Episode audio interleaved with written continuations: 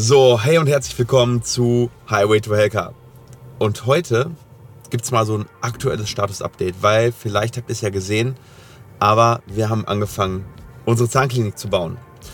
Und was ihr vielleicht auch gemerkt habt, ist, dass das Umfeld momentan beim Bauen extrem anspruchsvoll ist. Und ich gebe euch heute mal so einen kleinen Einblick in meine Gefühle, in meine Emotionen und weil der Titel lautet ja Zinsen, Preisteuerung, alles Mögliche, bereue ich meine Entscheidung.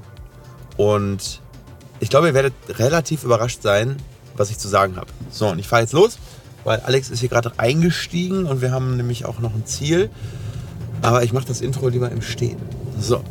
Aber wie findet ihr übrigens meine neue Frisur? Ist gut? ja, ist eigentlich keine Frisur, es ist Zeitdruck. Der Alex will gleich noch ins Kino.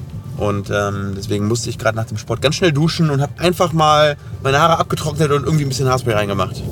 So, so be it. Ja, also, Baustart. Am Montag haben wir angefangen mit dem Abriss und mit der Entkernung und es gibt ja momentan echt viel Unsicherheit am gesamten Markt. Also im Endeffekt äh, haben wir total unsichere Zeiten. Sowas wie es jetzt momentan gibt, hatten wir eigentlich seit dem Zweiten Weltkrieg nicht. Was wirtschaftliche Unsicherheit anbelangt, aber auch geopolitische Unsicherheit. Ukraine-Krise, der Russland-Krieg halt. Mm, wir haben extreme Knappheit bei den Baustoffen. Wir haben eine Stagflation. Und wir, ich möchte heute mal so ein bisschen durch die einzelnen Gebiete durchgehen was das für uns bedeutet, aber was das auch vielleicht für generell für Gründer bedeutet, für Menschen, die jetzt momentan Entscheidungen treffen, vielleicht ein Haus zu bauen oder, oder wirklich äh, wirtschaftlich sehr wichtige Entscheidungen treffen müssen und was das psychologisch momentan mit den Menschen macht. Und ich sage auch, wie ich damit versuche umzugehen. Also, als wir 2019 angefangen haben mit der ganzen Chose, also mit den ersten Bauplanungen, hatten wir ein ganz anderes Umfeld. 2019 gab es weder Corona, gab es weder die Ukraine-Krise. Wir waren eigentlich in einem Umfeld, wo alle gedacht haben, okay, ähm, wir, uns geht es richtig gut. Ja, weil seit 2008, seit der letzten größeren Krise, also kann man ja gar nicht sagen, dass die Krise, die Lehman Brothers Krise, äh, klar war eine größere Krise, auch die Dotcom-Bubble 2000 war eine größere Wirtschaftskrise, aber im Verhältnis zu jetzt war das doch mehr oder weniger Pipifax. Ja? Also wenn du nicht gerade dein ganzes Geld in Aktien hattest, dann hat dich das relativ wenig tangiert als Privatanleger bzw. als Privatperson. Ja? Natürlich hat man das irgendwie so ein bisschen im Wirtschaftswachstum gespürt, aber so richtig nicht so wirklich, oder? Ähm, und dann war 2019 irgendwo so eine Phase, wo wir elf Jahre lang wirklich nur einen Aufschwung hatten. Nur Aufschwung. Es gab eigentlich keine keine größeren Krisen. Na klar, gab es mal hier und da so kleinere Sachen, Überschwemmungen oder äh, Fukushima. Ihr könnt euch alle daran erinnern. Aber das waren alles lokale oder so semi-lokale Events. Aber dass, dass zwei große Krisen auf einmal auf uns treffen, gab es eigentlich das letzte Mal wirklich 1939, 1945. Ähm, ja, und dann haben sich plötzlich alle Gegebenheiten verändert. Dann kam Corona. Das war am Anfang auch noch nicht so extrem relevant, aber dann kamen die ganzen Sekundärsachen. Dann kamen die Lieferengpässe beim Material und bei den Handwerkern und wir wussten ja, okay, das trifft uns dann jetzt irgendwann. Wir hatten dann gehofft, okay, bis wir anfangen zu bauen, ist Corona vielleicht wieder weg. Ja, Pustekuchen, ja, wir haben immer noch das Ganze und die Lieferengpässe und Lockdown in Asien und äh, Lieferketten, die, die komplett unterbrochen sind teilweise. Und Jetzt haben wir zusätzlich auch noch seit Februar oder seit März 2022 die Ukraine-Krise. Ja, dann lasst uns doch mal durch die einzelnen Punkte durchgehen. Was bedeutet das jetzt für uns? Erstes Thema, Lieferengpässe bei Material und Handwerkern. Das bedeutet, dass wir eine extrem hohe Unsicherheit haben, wie und wann unser Bau fertiggestellt wird, beziehungsweise wie das weitergeht. Und jeden Monat, den wir verlieren, kostet Geld. Jeden Monat, den wir verlieren, kostet Nerven. Jeden Monat, jede Woche, die wir verlieren, kostet natürlich auch irgendwo so ein bisschen Moral. Ja, weil wir freuen uns seit extrem langer Zeit auf dieses Projekt und alles, was natürlich an außen, von außen reinkommt, was uns sozusagen dabei auffällt, ist natürlich als negativ zu bewerten. Dann haben wir das Thema Baupreissteigerung. Das resultiert eigentlich aus diesen Lieferengpässen. Der Markt ist Angebot und Nachfrage. Ja, wenn das gleiche Angebot da ist und mehr Nachfrage, steigt der Preis. Wenn weniger Angebot da ist und gleiche Nachfrage, steigt der Preis. Das Problem ist, die Nachfrage ist eigentlich gestiegen und der das Angebot, also die Lieferungen, die Liefer äh, ähm, ähm, ja, sind runtergegangen. Und das bedeutet, dass wir extreme Baupreissteigerungen haben. Einfach nur, um euch mal so einen, so einen Anhalt zu geben. Wir haben seit unserer ersten Planung Baupreissteigerungen von ungefähr 50, 60 Prozent. 50, 60 Prozent. Das ist Wahnsinn. Ne? Das ist wirklich richtig krass. Und ich kenne auch viele Leute aus meinem privaten Umfeld, die bauen wollten, die das alles jetzt erstmal hinten angestellt haben, weil es einfach nicht mehr finanzierbar ist. Das Problem ist, wir sind zu tief drin, um jetzt noch auszusteigen. Das ist schon mal soweit äh, ähm, einmal vorgeteasert. Ja, und dann haben wir das nächste Thema, und zwar, das ist das Thema ähm, Zinsanstieg. Das heißt, es sind nicht nur die eigentlichen Baupreise hochgegangen, nein, es sind auch noch die Finanzierungspreise hochgegangen. Das heißt, sowohl der Bau ist an sich schon teurer geworden und dann wird auch noch das Geld, um das zu finanzieren, teurer. Ja, wir hatten vor noch einem Vierteljahr, also vielleicht im Februar 2022, Zinsen mit einer 1 vor dem Komma. Wir haben uns jetzt die Zinsen gesichert für das Bauvorhaben mit einer 2 vor dem Komma, ohne jetzt genaue ähm, Daten zu nennen. Und wir gehen jetzt ganz, ganz, äh, ganz, ganz mit großen Schritten. Eigentlich sind wir schon da. Wir sind jetzt schon bei eher so bei 3,0, 3,1 Prozent für langfristige Baufinanzierung. Und die Aussichten sind ganz klar dass es da noch deutlich weiter nach oben geht. Also wir gehen in Richtung 4, 4,5, vielleicht sogar 5 Prozent bis zum Jahresende und im nächsten Jahr. Und ich sehe es auch so, dass es höchstwahrscheinlich in den nächsten 5 bis 10 Jahren nicht wieder so weit runtergeht, wie wir mal waren. Vielleicht beruhigt sich das ein bisschen, vielleicht wird der Anstieg langsamer und irgendwann äh, erreichen wir da ein Plateau. Aber die Zeiten, wo wir für 1% langfristige Baufinanzierung hatten, sind definitiv vorbei. Definitiv. Also Dafür müsste sich jetzt schon alles auf einmal komplett beruhigen und weg sein. Und selbst dann, selbst dann wird die Inflation nicht wieder, glaube ich, auf das gleiche Level zurückgehen, wie wir das mal hatten. Ja, also bedeutet doppelte Preissteigerung. Und dann haben wir noch das Thema Wirtschaft natürlich, das Umfeld. Das heißt, wir haben nicht nur Preissteigerungen, sondern wir haben natürlich auch das Thema Rezession, weniger Wirtschaftswachstum und damit natürlich auch für unsere Klinik die Unsicherheit.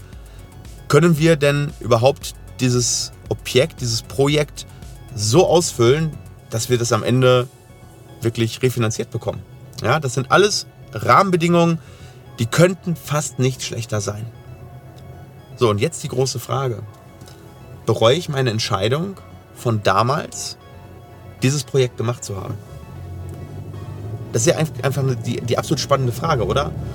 Weil 2019, klar, wenn das Umfeld so geblieben wäre, hätte man sagen können, okay, ey, du hast deine Entscheidung getroffen, jetzt äh, hat sich das Umfeld nicht verändert oder ist gleich geblieben, besser geworden, wie auch immer.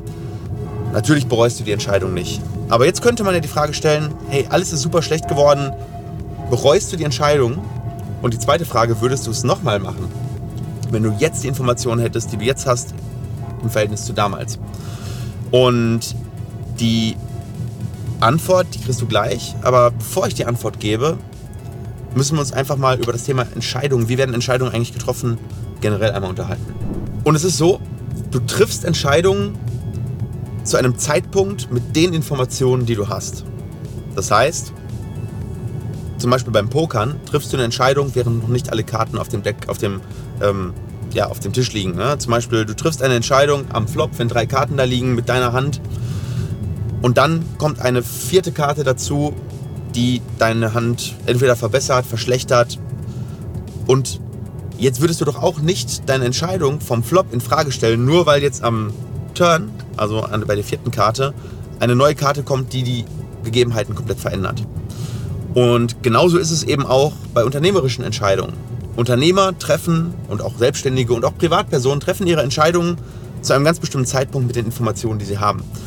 Und genau deshalb ist die Antwort darauf, ob ich die Entscheidung bereue, auch ganz klar natürlich nicht. Weil ich habe damals mit voller Verantwortung, mit vollem Bewusstsein, und das, das Bewusstsein muss man auch da schon haben, dass sich Rahmenbedingungen verbessern oder verschlechtern können.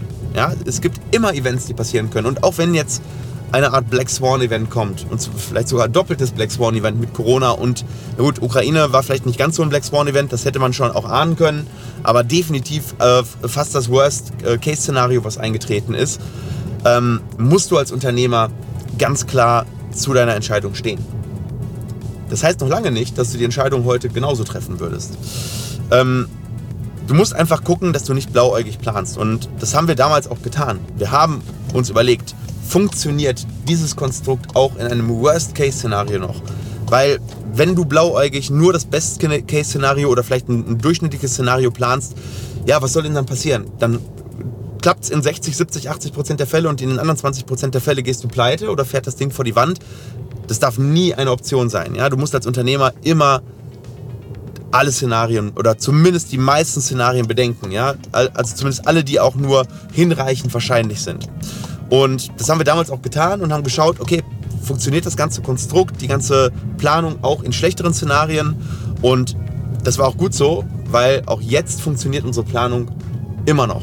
Ja, und teilweise haben sich ja auch andere Rahmenbedingungen verbessert, die vielleicht jetzt nicht makroökonomisch sind, sondern die vielleicht auch intern sind. Ja, zum Beispiel ist unser Praxiswachstum deutlich besser verlaufen, als wir es damals angenommen haben in unseren normalen Szenarien. Also bei dem, beim Praxiswachstum ist definitiv das optimistische Szenario eingetreten, was uns jetzt wieder ermöglicht, eben auch unter schlechteren äußeren Bedingungen trotzdem gut zu performen. Und das ist ganz, ganz spannend, dass es viele, viele einzelne Komponenten gibt, die so ein Szenario formen und die dir dann eben teilweise natürlich auch den Arsch retten können oder deinen Arsch eben unter Wasser setzen können. Das ist ganz, ganz, ganz klar. Ähm, und dann hast du natürlich ja noch eine andere Sache. Und wir waren jetzt die ganze Zeit so im Negativen unterwegs. Aber du hast doch selber dein unternehmerisches Geschick und deine, deine unternehmerischen ähm, Entscheidungen in der Hand. Das heißt, wenn die Rahmenbedingungen schlecht sind, dann sorg doch dafür, dass du den Unterschied machst in diesen schlechten Rahmenbedingungen. Du kannst immer am Markt overperformen. Du kannst immer mehr geben als die anderen. Du kannst immer überdurchschnittlich abliefern. Und das ist auch das, was wir planen. Und deswegen mache ich mir auch keine Sorgen, dass wir das nicht wuppen werden, weil ich weiß ganz genau, wir haben ein tolles Team, wir haben ein tolles Mindset, wir haben gute Strukturen, wir sind gut vorbereitet, wir haben ganz, ganz viel, ganz, ganz viel Brainpower in dieses Projekt gesteckt und auch unter schlechten Marktbedingungen werden wir dieses Ding wuppen. Klar, ohne Frage, wir hätten uns gewünscht, dass die Marktbedingungen super sind. Ja, das, ist immer super, wenn es einfach ist, wenn es läuft. Ähm, dann kannst du noch bessere Ergebnisse ähm, erzielen. Aber wir denken eher warum, ähm, nicht in der, in der Art und Weise, ja, jetzt weil, sondern gerade weil es jetzt schlecht ist, müssen wir besonders viel Gas geben. Ja, das ist dann nochmal die extra Motivation. Und das kann ich euch auch nur mit auf den Weg geben. Ähm, schaut, dass auch in schlechten Rahmenbedingungen ihr performt, weil ihr habt selber in der Hand. Ganz, ganz viel habt ihr selber in der Hand. Nicht alles, aber 90 Prozent. Ja, und ähm, vielleicht doch die letzte Antwort, die ich euch noch schuldig bin. Würde ich heute wieder genauso entscheiden? Würde ich jetzt in diesen Rahmenbedingungen wieder genau so das Gleiche machen? Und die Antwort ist ganz klar, nein, würde ich nicht. Ich würde jetzt ganz andere Wege gehen, weil ich ganz andere Informationen habe. Wenn sich die Grundlagen ändern, müssen sich auch deine Entscheidungen ändern.